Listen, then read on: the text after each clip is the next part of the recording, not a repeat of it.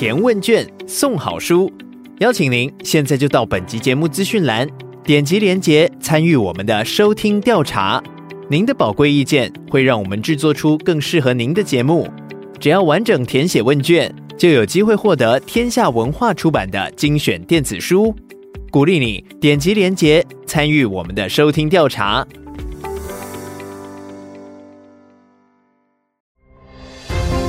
你努力去把你想要说的把它做出来，不停的做，你就会累积新的创意跟想法，你又会有新的感受。你只要不停的在这个过程里面，你就会不停的体会，灵感就是你对生命充满了热情。相信阅读，让你遇见更好的自己。听众朋友，大家好，欢迎收听天下文化读书会，我是一号课堂总编辑李桂芬，也是这集节目主持人。今天要谈的书呢，是琉璃工坊创办人张毅先生的。压抑不住地想飞起来。张毅老师和杨惠珊老师在一九八七年创立了琉璃工坊，奠定了新时代的东方美学。但是我今天这本书里面的文章呢，它涵盖的时间幅度更长，内容也从艺术文化谈到人生。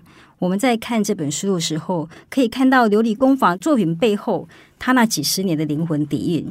我们今天邀请到的嘉宾是琉璃工坊共同创办人杨慧山老师。老师你好，嗨，桂芬好，各位听众朋友们大家好。老师，呃，你花了一两年的时间来整理张毅老师的作品，是，然后终于成书哈。这个书我们读了之后，有种感觉，就是哎，文字好真挚，然后甚至有一种极静的感觉。但是这个书名为什么会叫做？压抑不住的想飞起来呢？这后面是不是有什么故事？是的，呃，其实这个书名是从张仪书里面有一篇叫做《飞起来，微笑地飞起来》。我看北魏飞天头像，他是在一九九七年受邀这个台北故宫雕塑别藏这个展品，写下他对其中的。几尊佛像的他的观点跟感受的一个专文，那我自己非常喜欢。是，那我觉得压抑不住地想飞起来。其实虽然他是描述的是对那个佛像的观感，可是我觉得其实跟张毅他自己本身的个性其实还蛮像的。文章里面有一篇是他半自述的那一篇，是就是十六岁沧海难为水。从那篇你就已经可以看到这个人从小他的学习，然后他的性向。他的好奇，你可以看到一个那样的小孩，他怎么一路成长，最后变成后来的张仪，是。完全是两个人。是，可是那个探索的过程是压抑不住的想飞起来的去探索，啊、是是。去看这个世界。嗯哼，所以对我来讲，我就非常喜欢这个名字，因为我来念一小段，好吧？好，分享一下。他说。亲近佛教的人呢，用“缘”这个字形容观赏佛教的欢喜。可是你退后一步，那种天灾人祸之后，有时空里面颠沛流离之后，湛然而笑的在眼前，其实应该已经是一个很深沉的沧桑之缘。虽然头部已断，冠也损了，也许你永远不再知道它原来飞舞在什么地方。然后在那个斑驳里。为什么能够依然那么灿烂动人？那强烈的动感，仍然压抑不住地想飞起来。那我反观我自己哦，我供塑佛像三十几年，是接触非常非常多，虽然已经破损不堪或者模糊不清的佛像或者图纸，嗯哼，可是它并不会影响我感受观想他们的慈悲跟欢喜。因为你知道，他就是代表那个慈悲跟欢喜，嗯哼，跟爱。我自己觉得，对于菩萨来说，是一种压抑不住的想把无限的爱、无尽的爱给众生。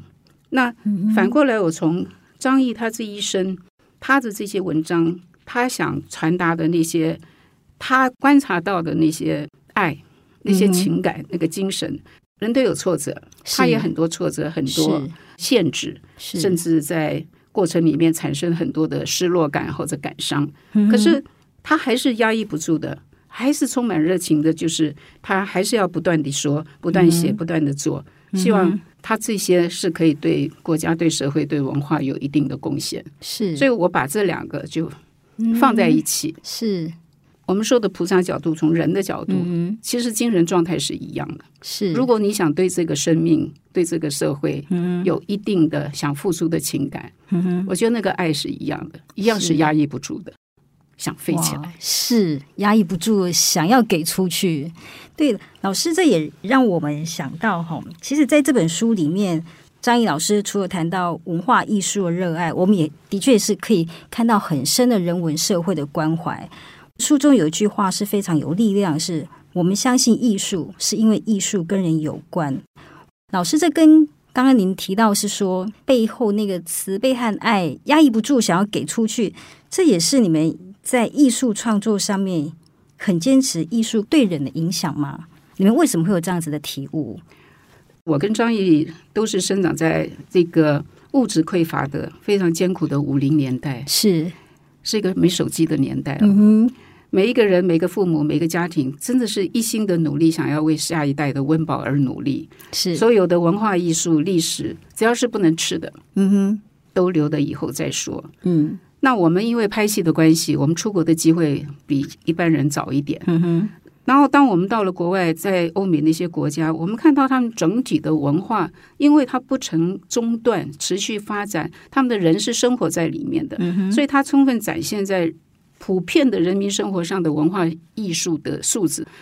我们会很感慨，嗯，这些东西在当时我们的五零年代，为什么我们都看不到这些文化素质在我们的生活里面？嗯哼，我们生活里面这些东西是不完整的。是，可是我们光坐在那边抱怨吗？张毅曾经很长一段时间作为那种愤怒青年，是也是每天一帮子人聚在一起就高谈阔论，然后骂尽天下苍生，你知道？然后他有一天他觉悟了。他说：“我们可以做什么？嗯、我们不能一直坐在那边骂。嗯哼，我们可以做什么？所以，我们对于艺术的这种信念，嗯，是广义的。那我，我们希望它是一个对整体民族的文化关怀，让琉璃工坊它就可以变成一个对人心有益的。”工艺美术团体，嗯哼，然后它不会只是一个个人艺术家的创作的满足哦，是，所以一九八七年我们就成立了理工坊，嗯，是，那我们自愿去推动那个文化，嗯哼，那如何把整体社会在精神面、文化面的这个尊严建立起来？嗯哼，永远不断地创作有益人心的作品，借由琉璃这个载体、这个材质去传递。我们期待的那个传统文化里面的伦理价值跟情感，嗯哼，所以民族文化的这个积累呢，我们也知道嘛，它是要透过不同时代的文化演变去叠加的，所以每一代它也就会发展出属于那个当代，嗯，给我们的现代的一个文化美学啦、思想啦，或者是理念，嗯，那我们就希望琉璃工坊就可以扮演这个角色，是。就把传统跟现代，嗯哼，我们变成一个延续。嗯哼，一个桥梁是对。老师，我文章里面看到，呃，张毅老师提到说，他看到古迹的时候是非常有压力的，因为那几千年的存在就在你眼前。老师，你刚刚提到创办那个琉璃工坊，我相信你们那时候看到也是几千年前那样子的辉煌，但是现在却是荒凉。你们要去从头把它。打起来，那个压力想必也是很大的哈。张毅老师里面特别写到说，你们参观那个敦煌莫高窟的时候，被佛窟中那个艺术景致震撼了。那张毅老师他很感叹说，为什么今天不再创造那种动人？但是行动就发生了，你就默默然后又壮大的投入千手千眼观音的造像。我们在看那个纪录片里面看到。你的手肿了，脚肿了，然后张毅老师很疼惜说你啊，甚至几天没有睡觉，但是最后你的作品，幸运法师称赞那是一百分。我想请老师你谈谈你 你那时候的感动，跟张毅老师的感动，为什么你们就是可以打破那种千年的不再创造，然后创造出那种动人？文化是叠加累积的，对。那我们这一世。我们要用传统工艺美术做基础，我们不是照抄，嗯哼，我们必须是从这个基础上去发展我们的思维，然后透过这个材质，尤其这个材质在我们一九八七年那个时候，这样的创作是不存在的。对，虽然在国外其实已经一九六二年，在美国那个有一个艺术家，也是一个有名的教授叫 Harvey Littleton，他早就已经发起了一个 Studio Glass 的这个运动，就是希望走出工业那种制作的束缚，然后给艺术家有一定的空间跟设备去做创作。嗯、那一样的，如果我们是以这样的概念的时候，我们在用这个材质，我们可以去做什么？嗯，去谈什么？可以用现代这个创意去谈出我们说的这些伦理价值跟这些情感。嗯哼，所以这个延续就是透过不同时代，你对当代的一种自己的生命体悟跟理念，透过艺术创作去传递。那我觉得，不管是敦煌艺术，是刚说的 Murano，都一样。在那个意大利最具代表的玻璃艺术家 Seguso 先生，他很感慨，他会觉得好像年轻人怕辛苦都不愿意做，不愿意学了。然后大家也很烦恼这个。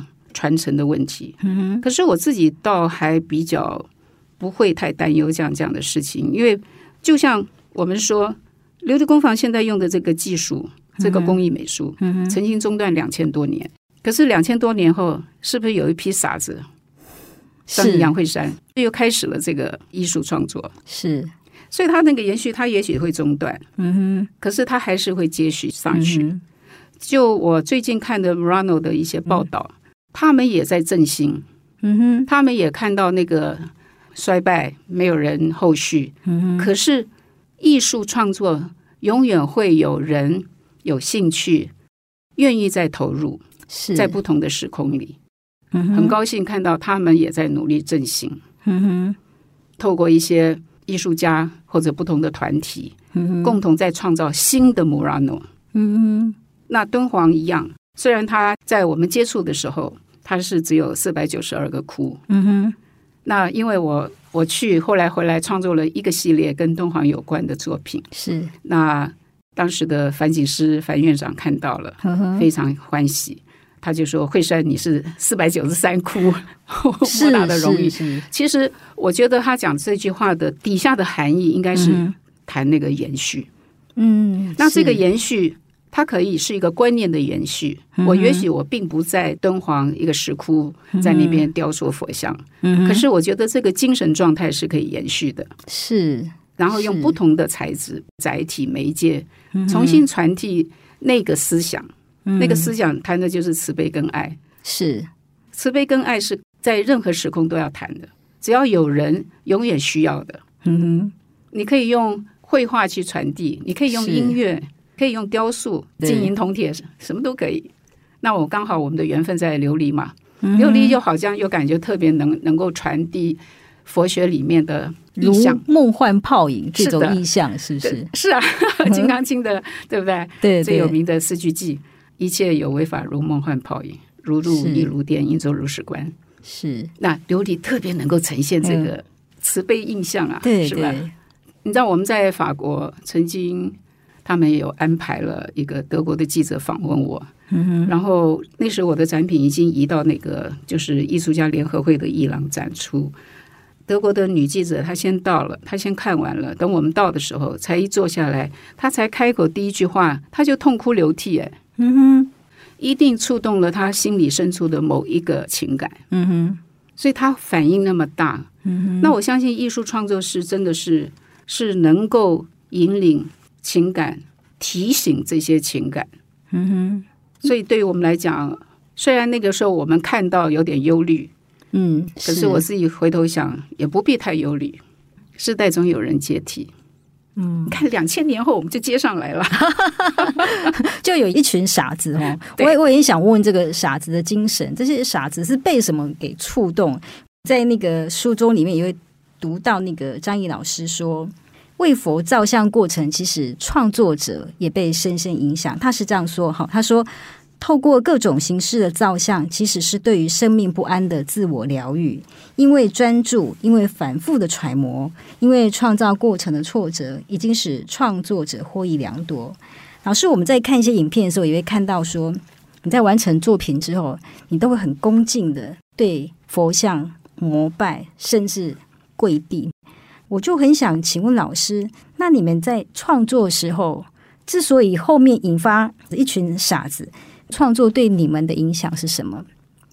我觉得你一定是有话想说，是你有所触动，你想去做。嗯、不管我们刚刚前面我说的是一个文化关怀比较大的概念，嗯，你在这个里面你要去谈什么，引申什么？张毅说的，如果你心里没光，你你心里没有那个慈悲跟爱，你就不会有动人的作品。嗯哼，那过程里面我们困顿很多，可是因为我们很清楚我们要做什么。嗯哼，你如果没有这个，甚至你没有很坚持的那个，我不想说毅力了，嗯哼，就是很坚持的那个想要继续做下去的那个动力的话，嗯，其实这个因跟果都不会发生。你努力去。把你想要说的，把它做出来，嗯，不停的做，不停的说，嗯，在做的过程，你又会累积新的创意跟想法，嗯，那个火花又会再蹦出来，嗯，然后你又会有新的感受。你只要不停的在跟的过程里面，你就会不停的体会。灵感就是你对生命充满了热情跟热爱，嗯，当你有那个情感的时候，观察的触角就会全部被打开。你就会对周遭很有感觉，嗯、是。当那些感觉在，那些感动在，嗯，那些可以引发、触发，你可以去做什么？你想说什么，嗯、那你就去做啊。嗯，老师，你可不可以举一个你创作的例子来说明？呃，其实我的创作很多的核心思想是用宗教对于生命的概念。是，您提到智慧和慈悲，对，这是很。佛教最终的目的是这个，嗯哼。可是它里面还有很多经义，就像我们刚刚说的《金刚经》的这些，甚至说《药师经》的“身如琉璃内外名册”一样的。那这些如何在创作里面可以呈现？嗯哼。我反而是觉得能够努力呈现佛经里面在谈的这些生命概念，嗯哼，就变成我创作最主要的泉源。老师，这个。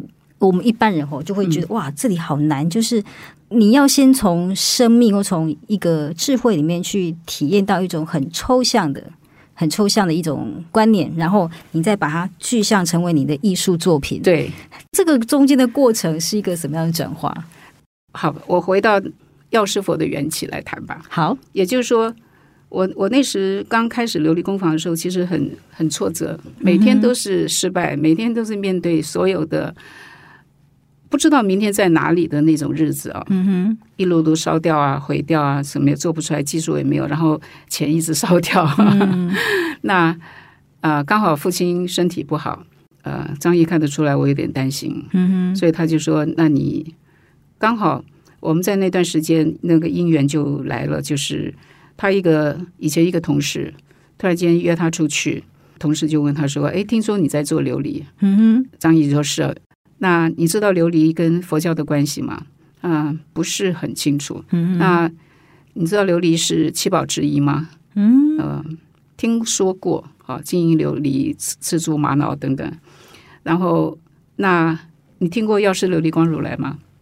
没有啊。嗯，那个时候我们大概对观世音菩萨是最熟悉嘛，嗯、阿弥陀佛啊，释迦牟尼佛，药师佛还真的是在那个年代，还真是我们至少我们没听说过。所以他说：“那我这边有一本《药师经》，你带回去看看。”嗯，回去一看啊，就发现《药师经》的有十二大愿嘛。嗯哼，其中第二大愿就说：“愿我来世得菩提时，身如琉璃，内外明澈。嗯哼，光明广大，功德巍巍，身上安住，耀文庄严。”所以他就很震惊，觉得这段话简直就是在对我们讲的。嗯哼，你要得菩提时，这个过程就等于我们在。不管从技术、从思想这个过程，如何找到那个那个语言，这个过程是很漫长的。可是你一旦得到了，就是身如琉璃，内外名册，你就可以让自己提升到另外一个境界。嗯哼，所以那次之后，我就没有中断的在临摹这些佛像。嗯哼，当然我也知道临摹的蓝本很多都是来自敦煌的出的书籍，因为那个时候对我们来讲没有手机的时代。资料来源就是靠书籍，嗯哼，所以呃，之后这个人就没有再出现过。对我们来讲，我说他好像是一个带路人，是引引路人，是。那从那次之后，我就不停的就临摹所有的佛像，嗯哼，对我来讲是一个必须的自我学习的过程，因为我不是科班出身，我没有学过雕塑，我没有上过课，那我就靠不停的做，不停的做，不停的做。可是过程你还是会觉得佛经里面的很多概念，嗯不是只是一个写实的佛像去呈现，嗯那还是在一个像的状态。嗯那我怎么可以让你刚刚说的那些比较抽象的这些概念，是用一件作品呈现？那个真的很不容易。我们也知道，虽然我们有这个材质，也知道它是很能去传达这些讯息。嗯那个材质本身就很有思考性的一种嗯特质，对不对是？可是你还是要看你怎么可以呈现出来。嗯那个过程当然不停的试验，不停的思考，终于发现了一个另外一种方式，嗯就是后来我发展出的无相无无相的那个做法。嗯哼。不过现在说那个恐怕会听不懂啊，太我们来看作品哦，对，那反正就是确实如何把一个概念用作品呈现，尤其琉璃艺术创作，它更是创意想法跟技术，它一定是绑在一起的。嗯。当你有任何一个想法的时候，嗯。如果你没有那个技术背景去 back up，是。你不可能做出来、呈现出来。可是那个技术呢，必须你自己去开发，嗯哼没有人可以帮你嗯哼，老师，你意那个创作。在那个时代吗？还是说，如果现在要加入琉璃创作，他也必须自己去揣摩那些创作的技巧技法吗？在现在，当然所有的技法都存在的，是有几十种切割，有抛光，有嗯熔铸，有吹制，有各式各样，嗯甚至你可以把不同的技法结合合在一起。像我们就是经常用好几种技法结合去做创作。可是，就算在这些现有的技法里面，你要去弹出一个你的新的概念的时候，嗯你还是要突破这个技术。是你还是要有新的技术去完成你想说的语言，嗯哼哼那个要很漫长。嗯，我们每开发一个新的想法，是那个投入。张毅曾经在另外有一篇里面有说，你要去承受那个漫长的高噪音、高粉尘的环境，嗯然后投入所有的时间跟成本嗯之后，它不一定会成功，不一定哦。嗯今天不是你投入了，哇，就开花结果，你很可能是没有的。是那你要不要继续？所以这就是你考验你的热情，你有多热。嗯哼我经常会说，艺术创作有的时候真的是你必须要有狂热的嗯哼那个爱。嗯你知道以前我记得琉璃工坊成立的时候，我在雕塑，曾经有老师带小朋友来参观，嗯哼那我正在做，小朋友就围着，好欢喜咱们看。那我就会拿一些那个木截图给他们，嗯跟他们解释这个材质是什么啊、哦。是然后他们就很开心，拿在那边捏玩。然后我就说：“喜欢吗？喜欢。那我说：“要不要做做看？”不要啊？为什么呢？异口同声。对，你的问题跟我想的一样。为什么？我说为什么？他说我们不会。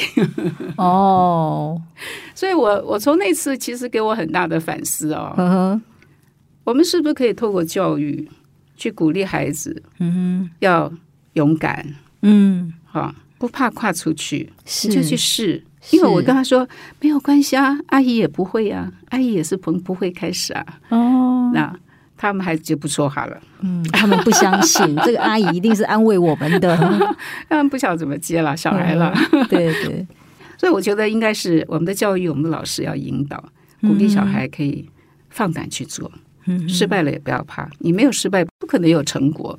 嗯，惠珊老师有没有可能哈，像这样子的那种疯狂的热情和投入，也跟你们的见识有关系？您刚刚提到说，因为拍电影关系，你们很早就开始出国，对，你们会看到很多其他文化它是怎么样的传承，怎么样的发展。对，那有些文化它为什么就会中断？在你们创作过程中，旅行应该是成为你们的一个很大的一个养分哈、嗯。那在你们旅行那么多国家里面，你你会对哪些城市或者是哪些国家特别的有印象，或它带给你比较大的影响？哦，那很多。呃，以前张毅经常带我们出去，工作伙伴啊、哦、一起，他称为那种旅行叫研修旅行，呵呵，研究的研，修行的修，是。对，因为他觉得出去旅游不是只是吃喝玩乐，嗯哼，在吃喝玩乐的当中，你要学到很多概念，嗯，很多观察，嗯哼，所以他希望在那边自己亲身体验那个过程，它是一个立体的体验，全方位的。因为当我们看一个图片，你拍的再美，它就是一一格一个局部。可是你当你站在那个空间，你环顾四周，你看到的是一个一个完整的立体的一个世界。嗯哼，那个观察是不一样的。嗯哼，而且那个观察不是别人给你的，你要自己去感受的。嗯哼，去关照的。嗯，所以那个学习很重要。那你回来的时候，更重要的是回来以后，你有没有回到你自己的生命跟生活里面？我们到日本看人家那么。严谨在工作上的那种对于传统，比如它里面有一篇嘛，就是讲到那个织物，对对对，那个三百年的那个为什么？因为日本对于传统它的尊敬跟遵守，嗯哼，它除了尊敬还有遵守，因为尊敬是放在那儿，是，可是过程你如果要延续它，你要遵守。那个工序，那个是日本人，大概全世界没有人比他们厉害。对对，真的，这个我们要承认。嗯、对，那我们看到眼里的时候，这些美好，法国人的咖啡文化，他们生活里面的那种、嗯、已经融入生活里面那种文化的动人。嗯，那捷克、嗯、每一个家庭是可以成立一个小的乐团，他们每一个人都会两种乐器以上。嗯哼，那个时候代理我们的一个经理人，一个女士。嗯哼。他会小提琴，嗯，他还学芭蕾，嗯，他哥哥是大提琴，他爸爸是钢琴。他说他们一家就是一个乐团，嗯，那我们就说啊，他说我们说为什么？我们觉得觉得自己很无知，你知道？嗯，你问为什么这个问题，已经显示你多无知。对，或我们人家的，他觉得是很正常、理所当然，是他们的文化，嗯，就已经生根在他们的生活里。文化必须在生活里嘛。嗯，他已经在融入在他们的这个血液里、生活里。每一个人都会乐器是很正常的事情。是，是我们的钢琴是要逼小孩去学啊。对啊，我不爱、哦、不行，一定要啊。嗯、OK，他们不是，他们的文明、他们的文化就已经形成是这样，所以嗯。我们自己问完这句话，有点 想打自己，可是无奈呀、啊。那个年代，其实整个台湾啊，在一个贫穷的条件下，问题你知道？然后他就他只好悠悠回答说：“我们每一个家庭都是这样子啊。”嗯，你就知道为什么了。嗯，他们的文化是生根的。是啊，那意大利人，你看他们在疫情时间还可以在阳台上唱歌跳舞啊？对呀、啊，对、啊，记得那个画面吗？嗯，你看这种开心的民族性。在很困顿的时候，他依然要欢乐。那综合很多像这样的外面看那么多这种东西，你可不可以回到自己的生命里面来？张毅在文章里面，我刚刚说的，在文章里面都有提到这些细节、这些观察，包括到到那个土耳其，是对不对？土耳其多精彩啊！这个文化古国，他可以看东西太多了。他最想去看那个。伊朗的那个导演，嗯，对不对？对对，那个呃得多少奖的那个导演，嗯，然后在那个伊斯坦堡喂猫，是，也听说他每次就带着猫粮出去喂猫。对，那伊斯坦堡的街猫是有名的嘛？是，那当然我们不可能有见到他，那就真的看很多猫。嗯，他们对猫的那个那个溺爱，他们甚至会在每个地方去准备猫粮，有人定时。谁都可以，对，就放一些食物，还有水，那猫就到处自自在在的。嗯，可是你就会有个感触，就是说，你可以给那么大的爱，给一些另外一种生物，嗯，为什么对人不可以？嗯哼，是。土耳其还有一个最有名的就是纯真博物馆。嗯哼，哦，这个纯真博物馆对我印象太深了。其实它是一个。呃，诺贝尔文学奖有一个人委托他去把他的一个爱情，嗯，写成小说，嗯哼，然后他就把小说里面所有，他就去收集所有原来委托他的那个主人公他的所有的对他的那个初恋情人的收藏，嗯哼，你知道那个收藏惊人到什么程度？那是几千件的收藏。今天我们想念一个爱人，你收藏他几封信啊，嗯、呃，他曾经送你的几什么什么生日礼物啊，就已经很了不起了。你还、嗯、你还留着？他不是，他是把那女孩的一生都留下来了。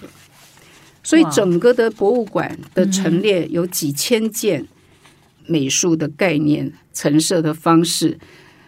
朋友有兴趣可以上网查哦。嗯嗯，好，我我很难用语言描述，嗯、真的，你你可以上网去看它里面的一些照片，它怎么陈列，嗯，那些一生那个女孩的物品。最惊人的是，你走进去一楼，右转到底，在楼梯底下最后面一道墙上面有一个大概三米见方的一个玻璃框，薄薄的玻璃框，嗯，里面是什么？里面有四千两百一十三个那个女孩。抽过的烟，上面还有他的口红的烟蒂，然后他把那个烟蒂用大头针一个个用装置艺术的概念，一个一个一个的很整齐的排列在上面。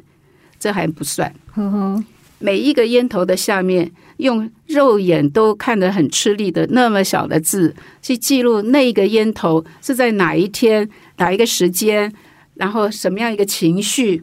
那天他们吵架啦，那天那个女孩很开心啦，哦、那天她喝了什么酒啦，诸如此类。嗯，当然他土耳那个我看不懂，所以我是透过翻译，我随我随便指其中一个，我说、嗯、这个上面讲什么意思？他说那天他不高兴。哦，就那女孩生气了。是是，哇，这么深的那种情感，整个博物馆，嗯，就是一个人的一生，他把那个爱已经升华到一个艺术创作区。去保留，嗯，我觉得那个太动人。是，如果去土耳其，一定要去看。是的，真的是把一个爱变成一个艺术去歌颂。是，哇，好难以想象，有趣吧？是，所以啊，纯真博物馆哦，他是土耳其作家欧汉帕穆克，他他有一个小说很有名，叫《是红》。哎，对对对，是我很喜欢的作家，就是他。是是，老师，那我们在书里面。看到张毅老师在描述他在各国这样旅行，嗯、尤其刚您提到那个字物，有很深刻的那个描述，是老师傅怎么一层一层的把那个菜堆叠，再加盐，然后拆开再回来堆叠。提到一个观点，就是一件事情做到极致就是道。你们这样的旅行经验，或者说是研修，好这样的研修，它如何回来影响你的创作？首先，你。看到的，他对于一种传统的那个敬意，嗯哼，你要先成为你最重要的一种精神状态，嗯哼。像我刚刚说的，意大利的欢乐性格，法国人的浪漫情调，对不对？日本人的严谨，然后贴心。你看他们的生活里面的所有的贴心的，为了一个很小的问题，他们会去发明好多解决那个很小的问题的东西。啊，那真的是叹为观止。嗯，好，那诸如此类，那这些观察其实就是生命里面所有的最真实的情感。嗯，因为每一个贴心都是一个情感，是每一个贴心都是一个关爱。嗯哼，那我觉得你还是要回到你自己的创作里面有没有爱？嗯，我觉得息息相关。对，我不晓得那个是怎么传达，但是我们的确可以在那个作品里面看到。我还是要用那个慈悲与智慧，是。对，但是我不晓得那个对我们的外行人不知道那种无形的抽象的情感和观念，怎么能透过一个有形的一个戒指，然后让别人感到一个无形的力量？好，比如说我们有一件作品，我一直就算我在一些讲座，我都很喜欢引用的，没有你不行。嗯哼，那张毅因为为了传递这些美好的动人故事嘛，所以他不是。他首创有说明文的概念，有没有？对对对，哇，那个每一篇都是创作，真的是每一篇都动人的不得了。嗯，我以后会帮他出这个、嗯、这个说明文的书，我先预告一下，很值得，很值得。我真的太值得，因为他的文字很简单，对，很简单，很简单文字，可是说了很深很深的情感。是，这是最上等的文字功力。是的，我同意。我好，我好羡慕，你都不知道我多羡慕。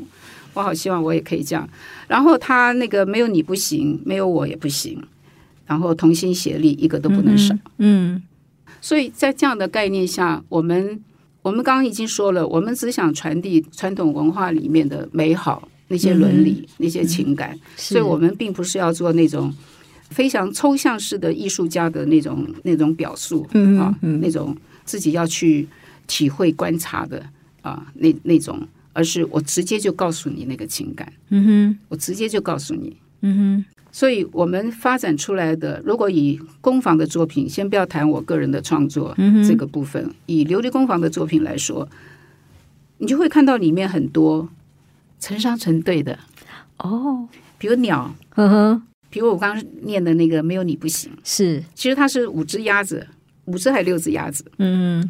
它是一排，他们要上一个土坡，呵呵，其中一只已经上去了，嗯，有一只还上不去，呵呵，就在那边爬到一半，在那边挣扎了。然后上面那个呢，就一直你会感觉他加油加油，所以因为他他没有手嘛，他不像人可以拉他，可是你感觉他很关切的看着他，嗯，最动人是第三只，就那只爬不上去的那只，嗯，下面还有一只，他拿头顶着他，哇，顶着他屁股，嗯，然后顶他上去。是是，然后后面后面还有三只，嗯、那个神情都是哦，加油加油加油，嗯，我觉得这就是很动人的情感呐、啊。对，我觉得所谓的创作，不管是间接表述、直接表达，嗯，它都呈现了一个嗯。人心最美的状态嘛。是是，那我就直接告诉你啊，嗯，这也是一种方式啊。是琉璃工坊，它到底是一个接触大众的。对。一个普罗的作品，嗯、我就直接传达这个美，嗯哼，这个感动，嗯，艺术家可以抽象，大家去感受你在说什么，呃、对对，你想表达什么，让我们大众都搞不懂，就哇，艺术好远哦，啊、这是艺术，各自感受了哦，是也也不用否定那个那个，他一定有他的道理哦，嗯、只是他也不要去限制你的想象力嘛，哈，嗯嗯，啊，可是。我们走另外一种感觉，是。另外一种传播方式。嗯、一样去谈人心，谈人性，嗯、谈人性里面的光辉，嗯，对不对？张毅在鼓励伙伴的这些里面，嗯、我们经常就是听到他就说，要我们多阅读文学啊，多看书啊，是，是哇，这是他永远耳提面命，真的，真的、哦。所以就像他说，只要他他还在，他就会不停的、不停的提醒我们，就是要阅读，要阅读，要看书，嗯、要多看书，嗯，多看文学。是，他说，不管是文学还是电影，电影是他的最爱。嗯哼，他说，永远让文学当做是你人性光辉的人性的一个学习。嗯哼，从里面你可以有很多的人生借鉴。嗯，别人怎么过来的，别人怎么走的，别人跌了多少跤，摔了多少，对不对？嗯哼，鼻青脸肿怎么过来的？其实你现在回头看，很多的企业，比如说马云啊，比如说任正非啊，比如说了不起王永庆啊，诸如此类。嗯，每一个创业的过程，嗯，不会少过十年，嗯，十年是跑不掉的。嗯，我跟张毅一样，嗯，他是科班出身，我不是，嗯，我们两个都是走了十年，嗯，才走到，好吧，就是得奖被认同的那个是。艺术的顶端，上面还有啦，不敢说顶端，至少是阶段性的一个认同哦。因为真的，我一直觉得。每每一部戏只是一个一个段落，一个、嗯、一个阶段，上面天还很高，嗯、所以呃，一样的，所有的企业，你去回顾他们的过程，都是要这样子走过来。嗯哼，所以因为这样子，真的很希望就是说，大家在走这条路的时候，当然我现在有小有资格可以这么说啦，到底我已经人生已经走到七十多年了，所以这个过程。我自己的心得或者张毅的心得都一样。如果他在的话，嗯哼，真的，以前我们有一个伙伴叫阿诺，嗯哼，林志昌是我们最早七个伙伴之一。有一天，他就很兴奋说：“执行长，张二哥，他说张二哥，以前我们就叫张二哥，我我今年呃第第七年吧，嗯哼，很开心。”张毅就跟他说：“没有十年，不要回头。”哦哇，真的，嗯哼，每一个行业。如果你真的想要去做一些事，是。哦，不一定是什么了不起事业，至少是你想做的事的话，嗯，它需要累积，经得起那个挫折。我我为什么用狂热去形容？对，而不光是只是喜欢热情，因为你只有喜欢，只有热情，一碰到挫折、挫败，那个比重在哪里？嗯，我我自己还有比较夸张的说法，我说你要有变态式的热情，嗯，很不正常的。因为以前我在做，刚刚在学雕塑的时候，因为实在太喜欢了，是我经常一做会停不住的，然后伙伴们就跟我断水断电了。哇，真的我不骗你，他们为了要逼我走，把灯关了。哇，伙伴很爱你，对，然后我就拿个手电筒继续做。哦，我点个蜡烛，搬不动的惠山老师。后来他们使出一招比较有用。张毅就跟我说：“你不走，伙伴都不能走。”哦，我一定对，是我太自私了，我赶快走，我回家继续做。可以这样？我经常是回家继续做到天亮，然后我在车上也可以做，在飞机上也可以做，在医院也可以做。慧珍老师，你刚提到那个创作者随时都可以入定，可以啊，就是这种这种状态吗？对我我自己绝对是这样状态。我我也观察到，为什么所有的作家喜欢到咖啡厅写作？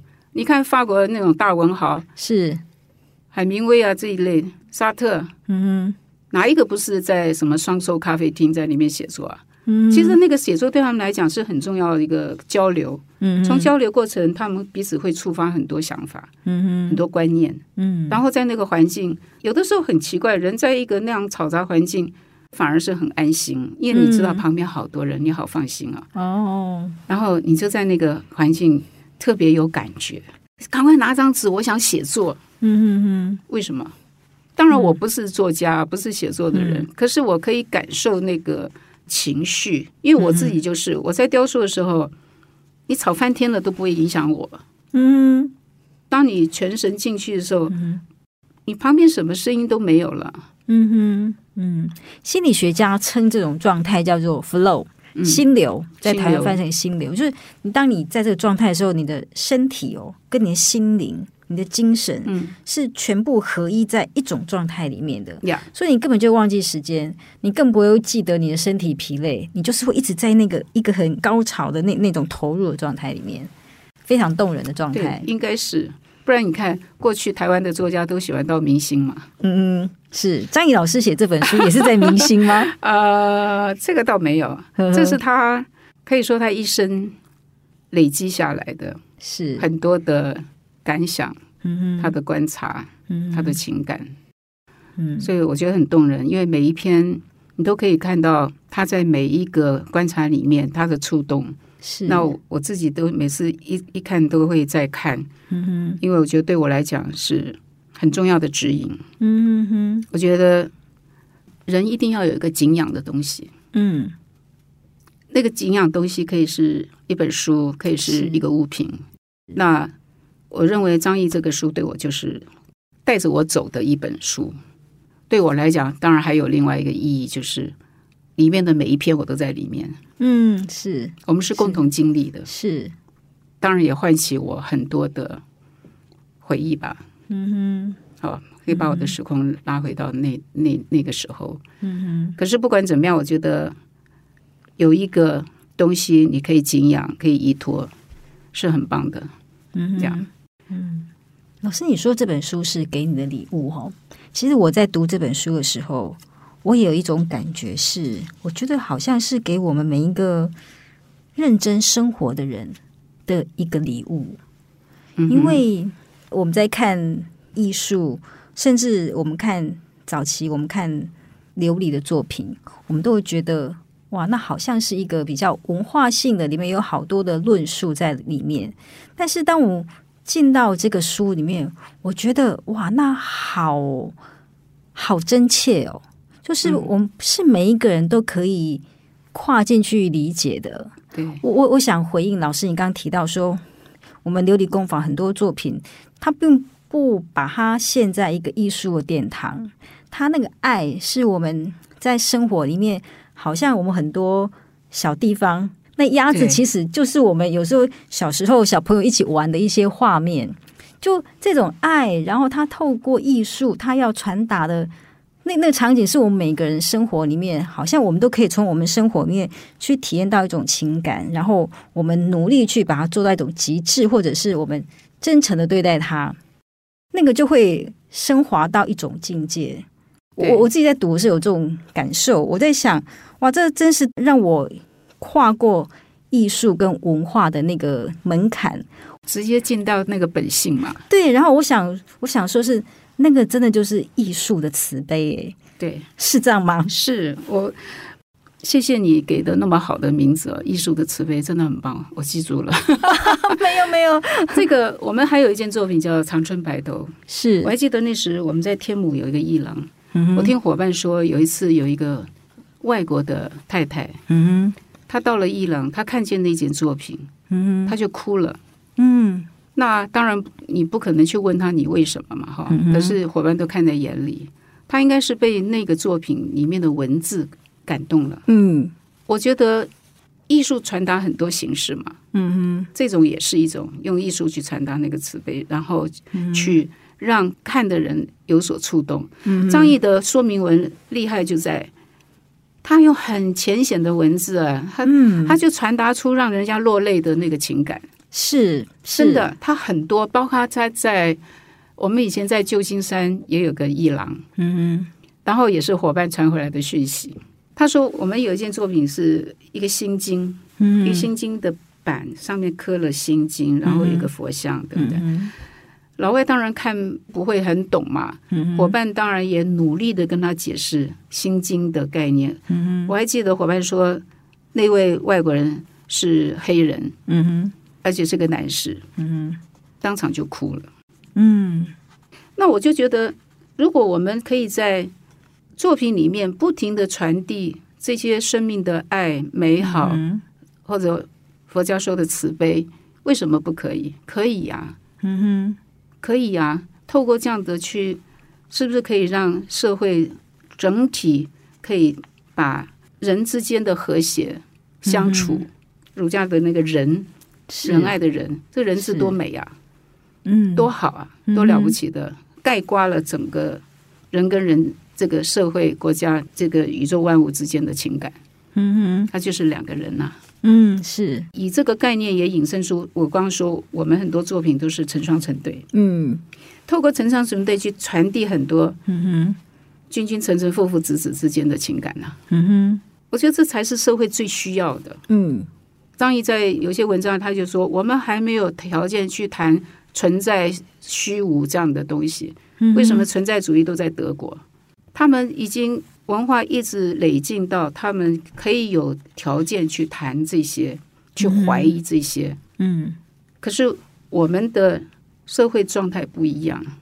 我们先把最能安定人心的这些情感，我们先谈这些东西。嗯，也许过了不了多久，我们也许也有开始可以去谈那个部分。可是那个部分到底还是属于一个少数。嗯哼。接触大众，为什么当初我们会选择在百货公司？嗯哼，最早人家也会觉得，你不要，你就选择博物馆、美术馆啊。我们选择百货公司。是张毅有一次在演讲很妙，他说：“请问各位，你一年去博物馆几次？鸦雀无声。”哦，是、啊。他说：“是你去百货公司几次？”嗯哼，几乎每天要去，几乎对，忍不住想要去。那。我们想传递这些精神、这些思想的时候，是我们一定是接触大众。嗯哼，嗯哼，其实有点像星云大师的人间佛教一样。嗯嗯，对，你一定要进入到人间嘛，你一定要跟最大的群众接触嘛。嗯、对对，惠珊老师，这跟那个老子说的“道在每个地方”也是同样的意思，对不对？对，一切做到极致就是一种道。嗯，那所有的事情你。要全心的投入去做，嗯、是。如果你有这些想法，你要熬得住那个寂寞。嗯哼，创作跟修行一样，很寂寞的。嗯哼，跟苦行僧一样，嗯、真的。嗯，尤其我们前十年真的是苦行僧。我每天就是灰头土脸在石膏里打转。嗯哼，然后钉枪钉来钉去，有的时候一不小心钉到自己，真的很辛苦。还好因为冬天哦，衣服比较厚。然后，然后，呃，张毅就跑三点半找钱，嗯哼，找到后来朋友都很怕见到我们。啊，也不能怪他们啊，对不对？将心比心啊，所以，可是就很奇怪，当你有这个愿、有这个心在往前走的时候，很奇怪，我们有些经常会觉得，张毅里面有一篇就说，其实我什么都没有做，嗯哼，我什么都没有动，你就走过去了。经常到了一个关键的时候，菩萨要么派一个人来帮你，嗯哼，或者就有一个人来引导你、协助你，你就过了。嗯，他说：“其实我什么都没做，我唯一做的是我没有放弃。”哇，这句话真的是可以送给我们的听友哈，还有我们真的所有认真生活，然后创作者，当然他更应该把这一句话，你唯一要做的就是不要放弃，不要放弃。是，我好喜欢他。对对对，送给我们所有的听众朋友。今天谢谢，非常谢谢惠山老师跟我们的分享，非常精彩，非常动人。谢谢老师，谢谢。天下文化读书会，我们下次见。感谢你收听天下文化读书会，鼓励你现在就订阅我们的频道远见天下文化 Podcast 一号课堂，到 Apple Podcast 给我们五星好评并留言，支持我们制作更多优质的节目。天下文化读书会，我们下次见。